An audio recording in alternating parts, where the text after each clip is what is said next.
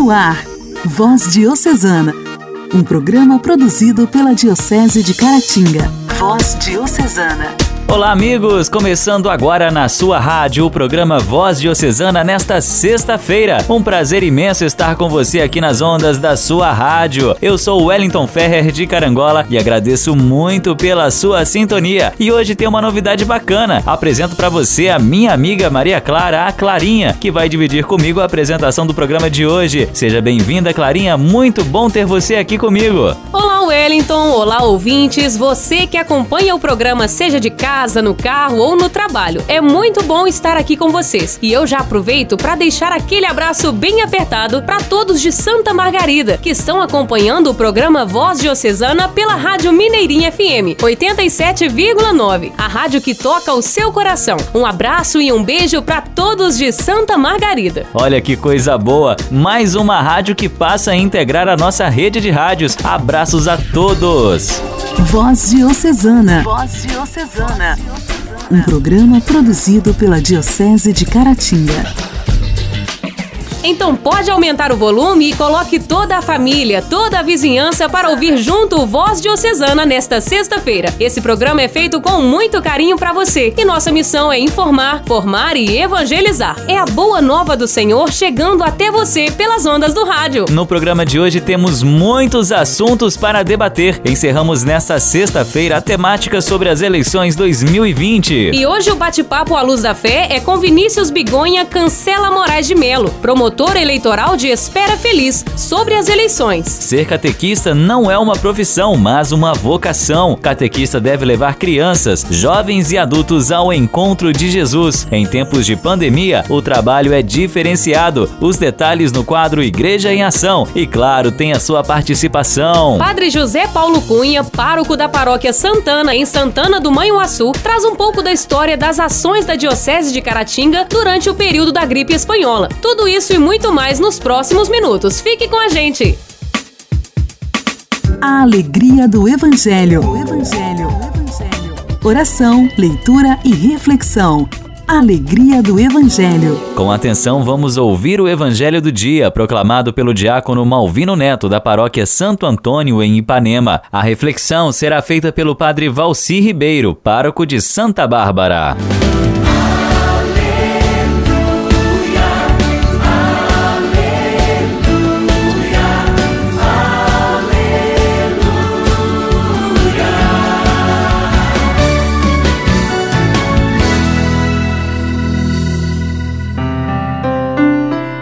O Senhor esteja convosco, Ele está no meio de nós. Proclamação do Evangelho de Jesus Cristo segundo Mateus. Glória a vós, Senhor. Naquele tempo, disse Jesus aos seus discípulos esta parábola.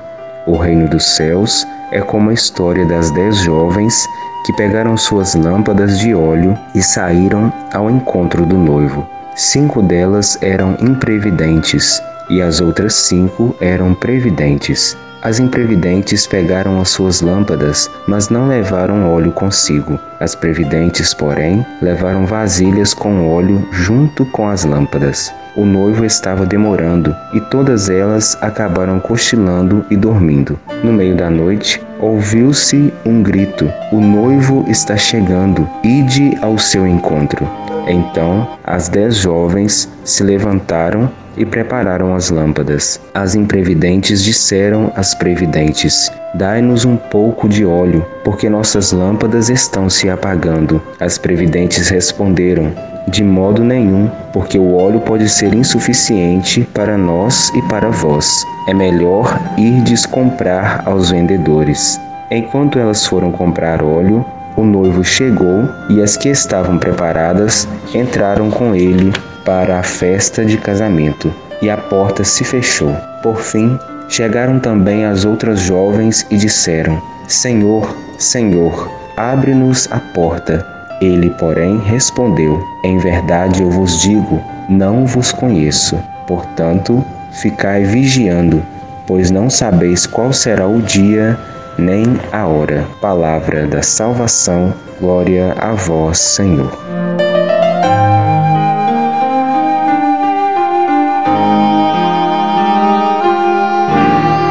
Saudações de paz e de bem a todos. A palavra-chave é vigilância. Vigilância associada à sabedoria. Estamos falando de sabedoria de Deus e não sabedoria humana. No dia a dia estamos acostumados a pensar e falar sobre sabedoria intelectual, nossa capacidade intelectual. Isso nós aprendemos nos meios acadêmicos, mas mesmo quem não teve oportunidade de passar pelos meios acadêmicos, né, quantos são também dotados de grande capacidade intelectual, de sabedoria humana, e assim aprendemos com a experiência da vida. Mas nos referimos aqui a uma sabedoria que vem do alto. Parábola das dez jovens, cinco previdentes, cinco imprevidentes. Foi um convite de Jesus para os discípulos para que se esforçassem para se tornarem melhores a cada dia, para que se tornassem mais humanos, e mais que isso, para que se tornassem autênticos seguidores, para que os discípulos fossem previdentes, fossem cuidadosos, atentos, prontos para servir. E este convite igualmente o é para cada um de nós em nossos tempos. Vigilância, atitude constante de seguimento, perseverança na fé, antenados, que o Senhor, que virá de repente, nos encontre atentos, nos encontre vigilantes, que não haja risco de Ele não nos ver por falta de luz, que Ele nos encontre de lâmpadas acesas, vivendo a nossa vocação batismal. Que não sejamos imprudentes, nos relaxando pensando que temos direitos adquiridos pelas nossas bondades. Ele não nos trata assim. Ele não nos trata pelos méritos, nem mesmo pelos deméritos. Que Ele nos encontre vivendo o nosso batismo, nos encontre vivendo em estado de graça porque nele, por ele e com ele, tudo é graça. Que Deus nos abençoe nos guarde, nos livre de todo mal. Amém. Diálogo Cristão. Temas atuais à luz da fé. Diálogo Cristão. Diálogo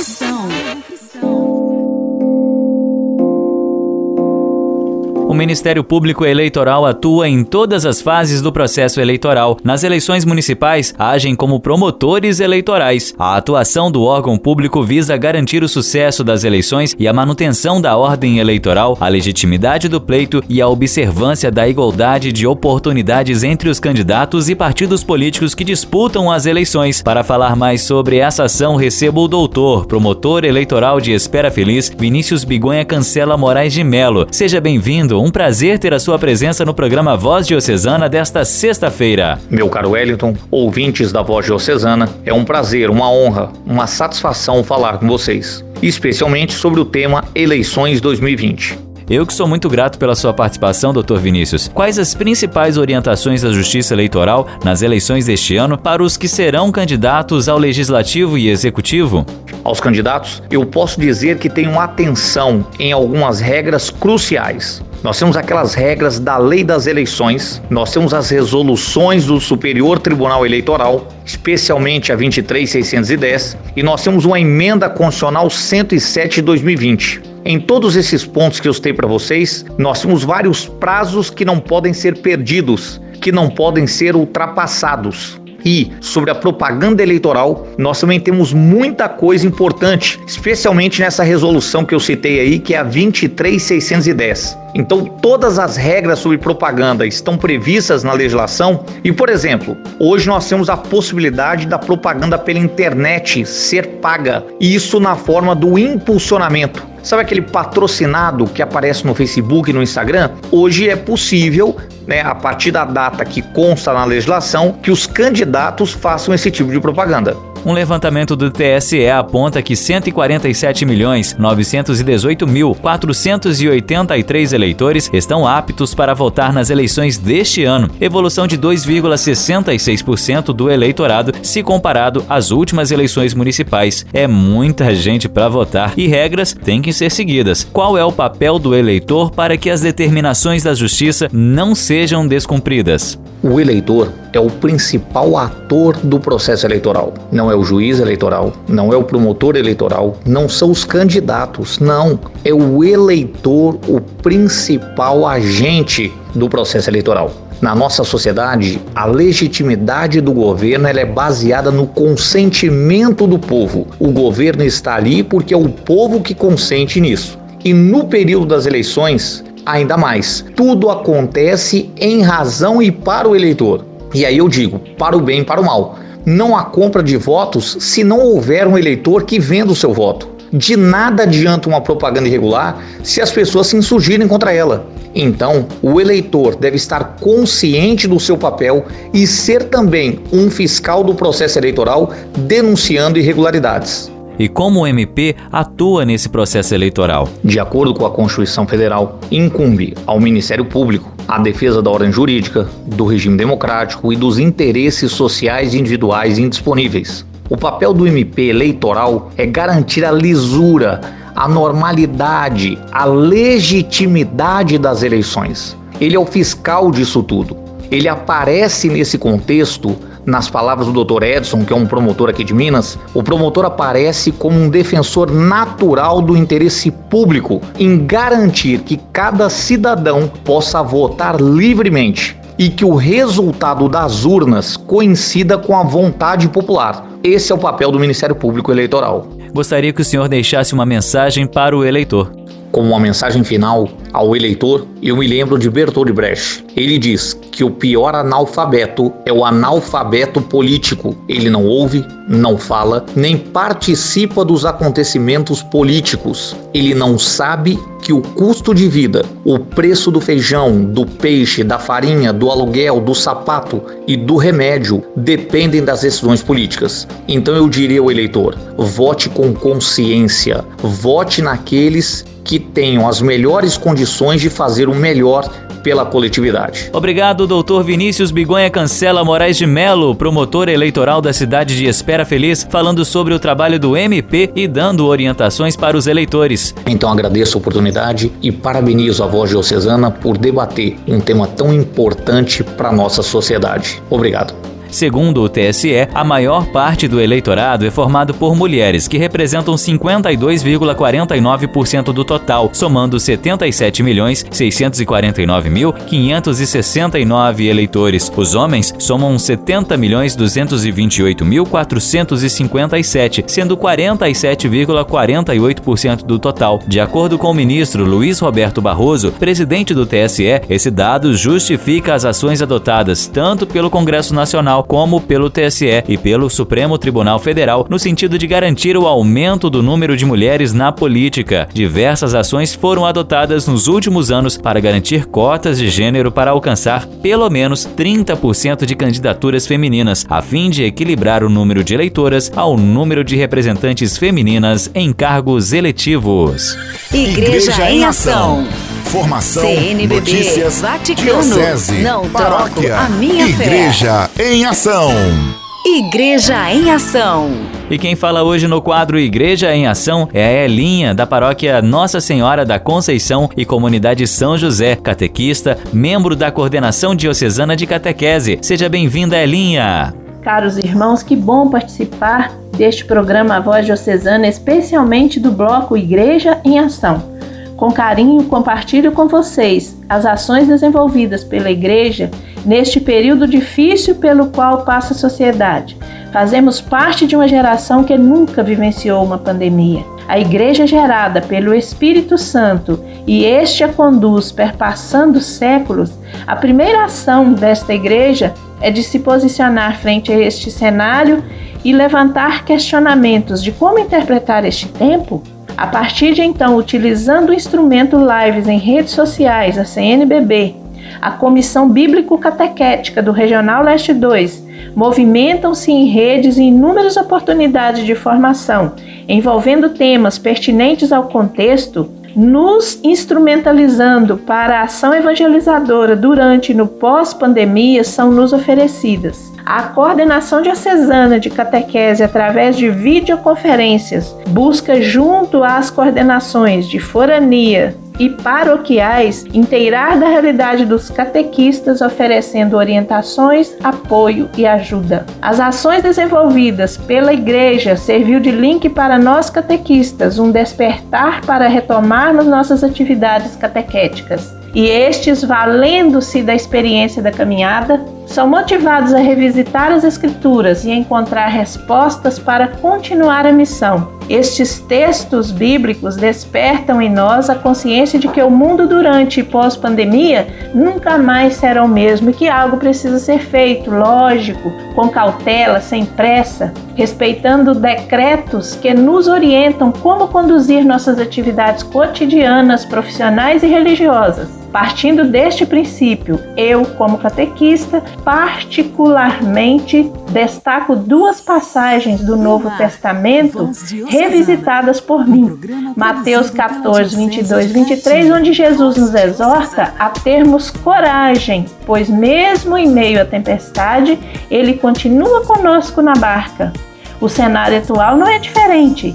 E em Mateus 2, 1 a 12, temos a festa da Epifania, confirmando que Deus se manifesta sempre na história da humanidade. Portanto, fazer um filtro hermenêutico destes dois textos bíblicos é instrumentalizar, ressignificar a identidade e missão do catequista, que é de fazer ecoar a palavra de Deus. E como fazer isso diante de um inimigo invisível que parou as atividades econômicas, políticas e sociais e religiosas do mundo inteiro, mostrando que não somos autossuficientes. Retomando os textos citados, a experiência dos magos exorta-nos a não permanecermos indiferentes e estáticos diante da realidade a nos apresentada. A palavra ainda nos leva a entrar em comunhão com Deus e como os magos mudaram o caminho para proteger a vida de Jesus fugindo do inimigo visível, nós também, para proteger nossas vidas e de nossos catequizandos, fugindo do nosso inimigo invisível, retomar as atividades catequéticas por um outro caminho, pois em tempos de pandemia o momento é de redesenho, incluir novos caminhos, ressignificar, aprender a comunicar utilizando as redes sociais. É o que a igreja tem feito em tempos de pandemia, na certeza de que quem se encontra com Jesus voltará às suas atividades, à sua comunidade, mas não será o mesmo, voltará de outra maneira, conduzido por outros caminhos. Obrigada, Elinha. É um prazer imenso ter você no Voz Diocesana. Em primeiro lugar, a catequese não é um trabalho ou uma tarefa externa à pessoa do catequista, mas se é catequista, toda a vida gira em torno dessa missão. De fato, ser catequista é uma vocação de serviço na igreja, que se recebeu como dom do Senhor para ser transmitido aos demais. Por isso, o catequista deve constantemente regressar àquele primeiro anúncio, ou querigma, que é o dom que transformou a própria vida. Para o Papa Francisco, esse anúncio deve acompanhar a fé, já que está presente na religiosidade do povo. Nossa história, nossa história. Curiosidades e fatos que marcaram nossa diocese. Nossa história. Padre José Paulo Cunha, pároco da paróquia Santana, em Santana do Manhuaçu, preparou para nós a história das ações da igreja durante o período da gripe espanhola. Padre José Paulo traz pra gente a nossa história, como foi a ação da Diocese de Caratinga no período da gripe espanhola. Muito bem, estamos de volta aqui no programa Voz Diocesana. Obrigado pela sua companhia. Vamos conversar sobre a pandemia da gripe espanhola na nossa Diocese de Caratinga. Hoje quero homenagear os padres que durante a gripe espanhola, 1908 e 1919, estavam cuidando do povo em nossa Diocese de Caratinga. Estavam numa paróquia, numa quase paróquia, um curato. São eles: Padre Lucas Evangelista de Barros, no Chalé, Padre Montano Catazano, em Caputira, Padre Duval de Souza, Carangola, Padre Antônio de Souza Lima Motinha, em Caratinga, pois o Monsenhor Rocha só vai chegar no início de 1919. Padre Joaquim Rodrigues Cardoso, em Divino. Padre Valentim Marques Matos e o Padre Doutor Eurico Cabral Paulino, em Espera Feliz, que naquela época se chamava São Sebastião da Barra. Monsenhor João Sabino de las Casas, em Faria Lemos, onde tinha também uma grande fazenda. Padre Cosme Fagiano, em Iapu, Padre Raimundo Rodolfo Correia e o Padre Celestino Sicarini, em Imbé de Minas, Padre Vigilato Fernandes, em Apim, Padre Antônio Ribeiro Pinto, em Ipanema, mais tarde se tornou famoso em Urucânia, Monsenhor José Maria Gonzalez, em Manhuaçu, Padre Salvador Cetrângulo, em Maiumirim, que se chamava Pirapitinga, Padre José Benedito, lá em São Manuel do Mutum, Padre Montano Catazano, que também atendeu o sacramento, Padre Vitor Guida, em São Francisco do Glória, Padre Miguel Schittini, em Simonésia, Padre Alberto Elgas, em Santo Antônio do Manhuaçu, Padre Raimundo Rodolfo Correia atendia Tarumirim. Padre Miguel Ângelo Cetrângulo atendia Tombos. Padre Cícero Carlos Couto em Vermelho Velho. Todos esses padres tiveram informações sobre a febre espanhola. Era muito comum, naquela época, ouvir o rádio, e com certeza alguns ou vários deles foram chamados para ungir doentes, vítimas da espanhola. Que Deus recompense o bem que fizeram. Um grande exemplo de dedicação foi o Monsenhor Gonzalez, em Manhuaçu. Monsenhor Gonzalez não trepidou lançar-se com ânimo e abnegação extrema socorrer aqueles que eram vítimas da pavorosa e inclemente moléstia. Abriu as portas da igreja para atender a todos, sem qualquer discriminação. A muitos pareceu imprudente, loucura de compaixão, para não deixar alguém abandonado no momento em que para muitos prevalecia o salve-se quem puder. Contudo, o bom pastor não abandonou suas ovelhas. Ei-lo, pois, com suma abnegação pessoal, feito enfermeiro, percorrendo ruas e vielas em Manhuaçu, com dedicados companheiros, carregando latas de mingau e vasilhas com forte chá de melão de São Caetano, planta muito comum na região, que tem extraordinária eficácia para baixar a febre, insistindo com as pessoas para tomá-los.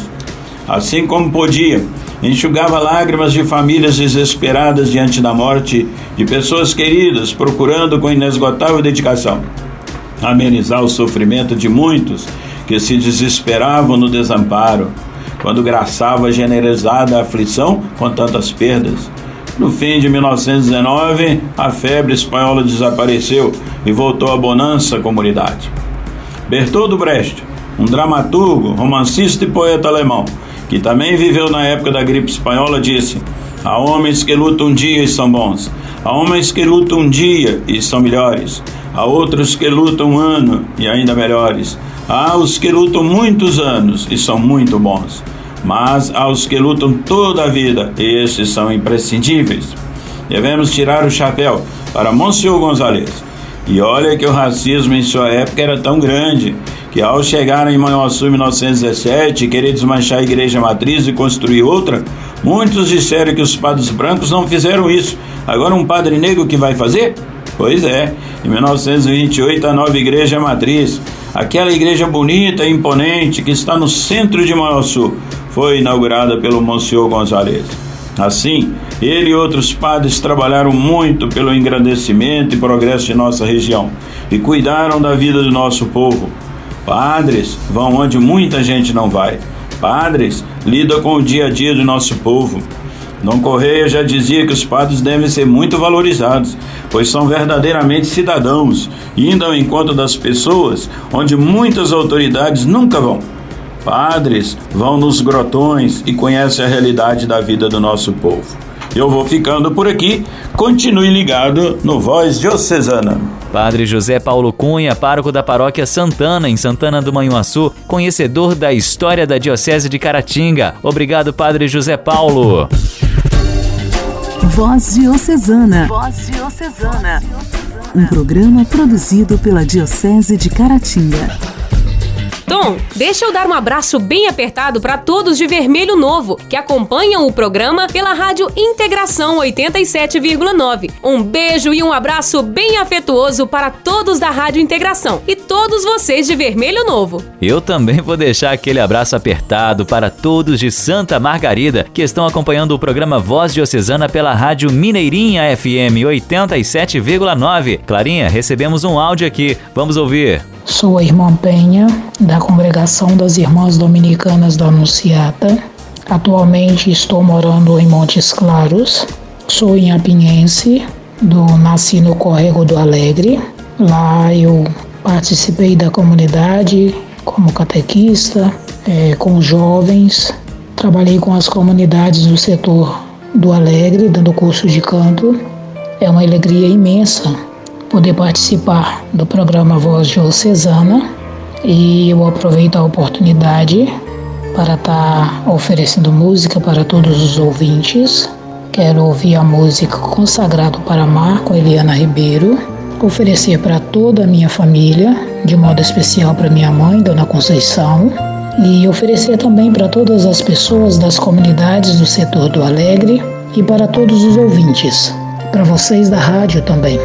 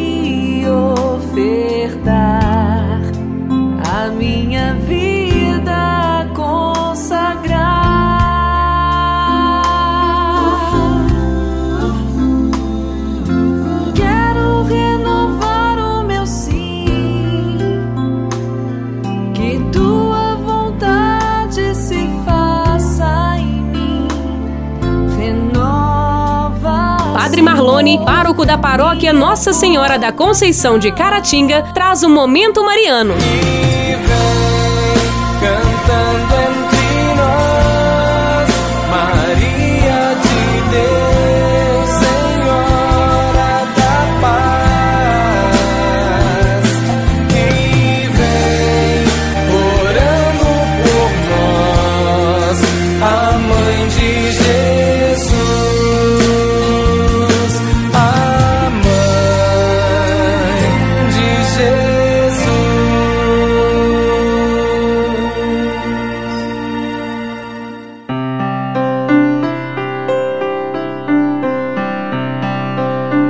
Povo de Deus, paz e bem, eu sou o Padre Marlone e esse é o nosso Momento Mariano. Momento Mariano. Lendo as entrelinhas da narrativa bíblica da festa de casamento das bodas de Caná, nós podemos perceber que Maria estava ficando um tanto impaciente com a relutância de Jesus em continuar sua missão. É quase como se ela lhe desse um empurrãozinho de mãe para apressá-lo a agir. Mãe, eu ainda não estou pronto, Jesus protestou. Confia em mim, você está. Agora faça alguma coisa a respeito da situação do vinho. Há um tempo para a paciência e um tempo para a pressa. Maria parece ter compreendido a diferença e dado ao filho um empurrãozinho quando ele estava protelando.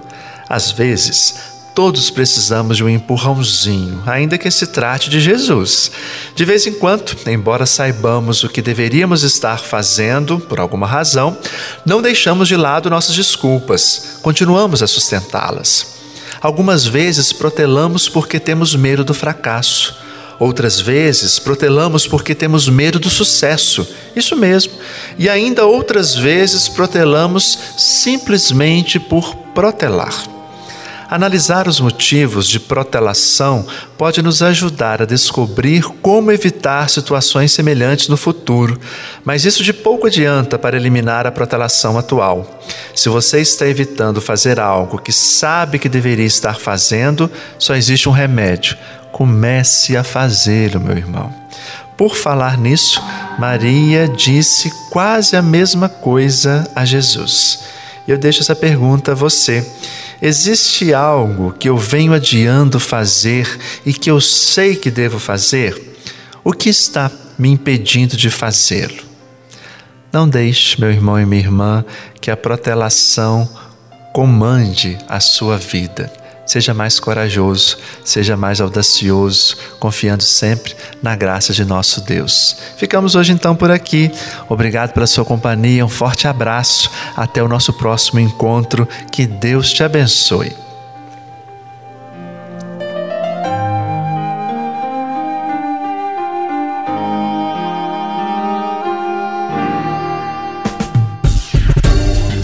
Voz Diocesana. Voz Diocesana um programa produzido pela Diocese de Caratinga.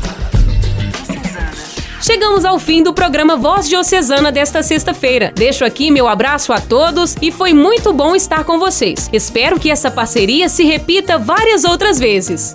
Obrigado, Clarinha, pela sua participação. Imenso prazer apresentar esse programa ao seu lado. Eu deixo a lembrança para você de casa que estamos aqui de segunda a sexta-feira, sempre neste mesmo horário. Um forte abraço, fique com Deus e até lá! Você ouviu Voz Diocesana, um programa da Diocese de Caratinga. Voz Diocesana.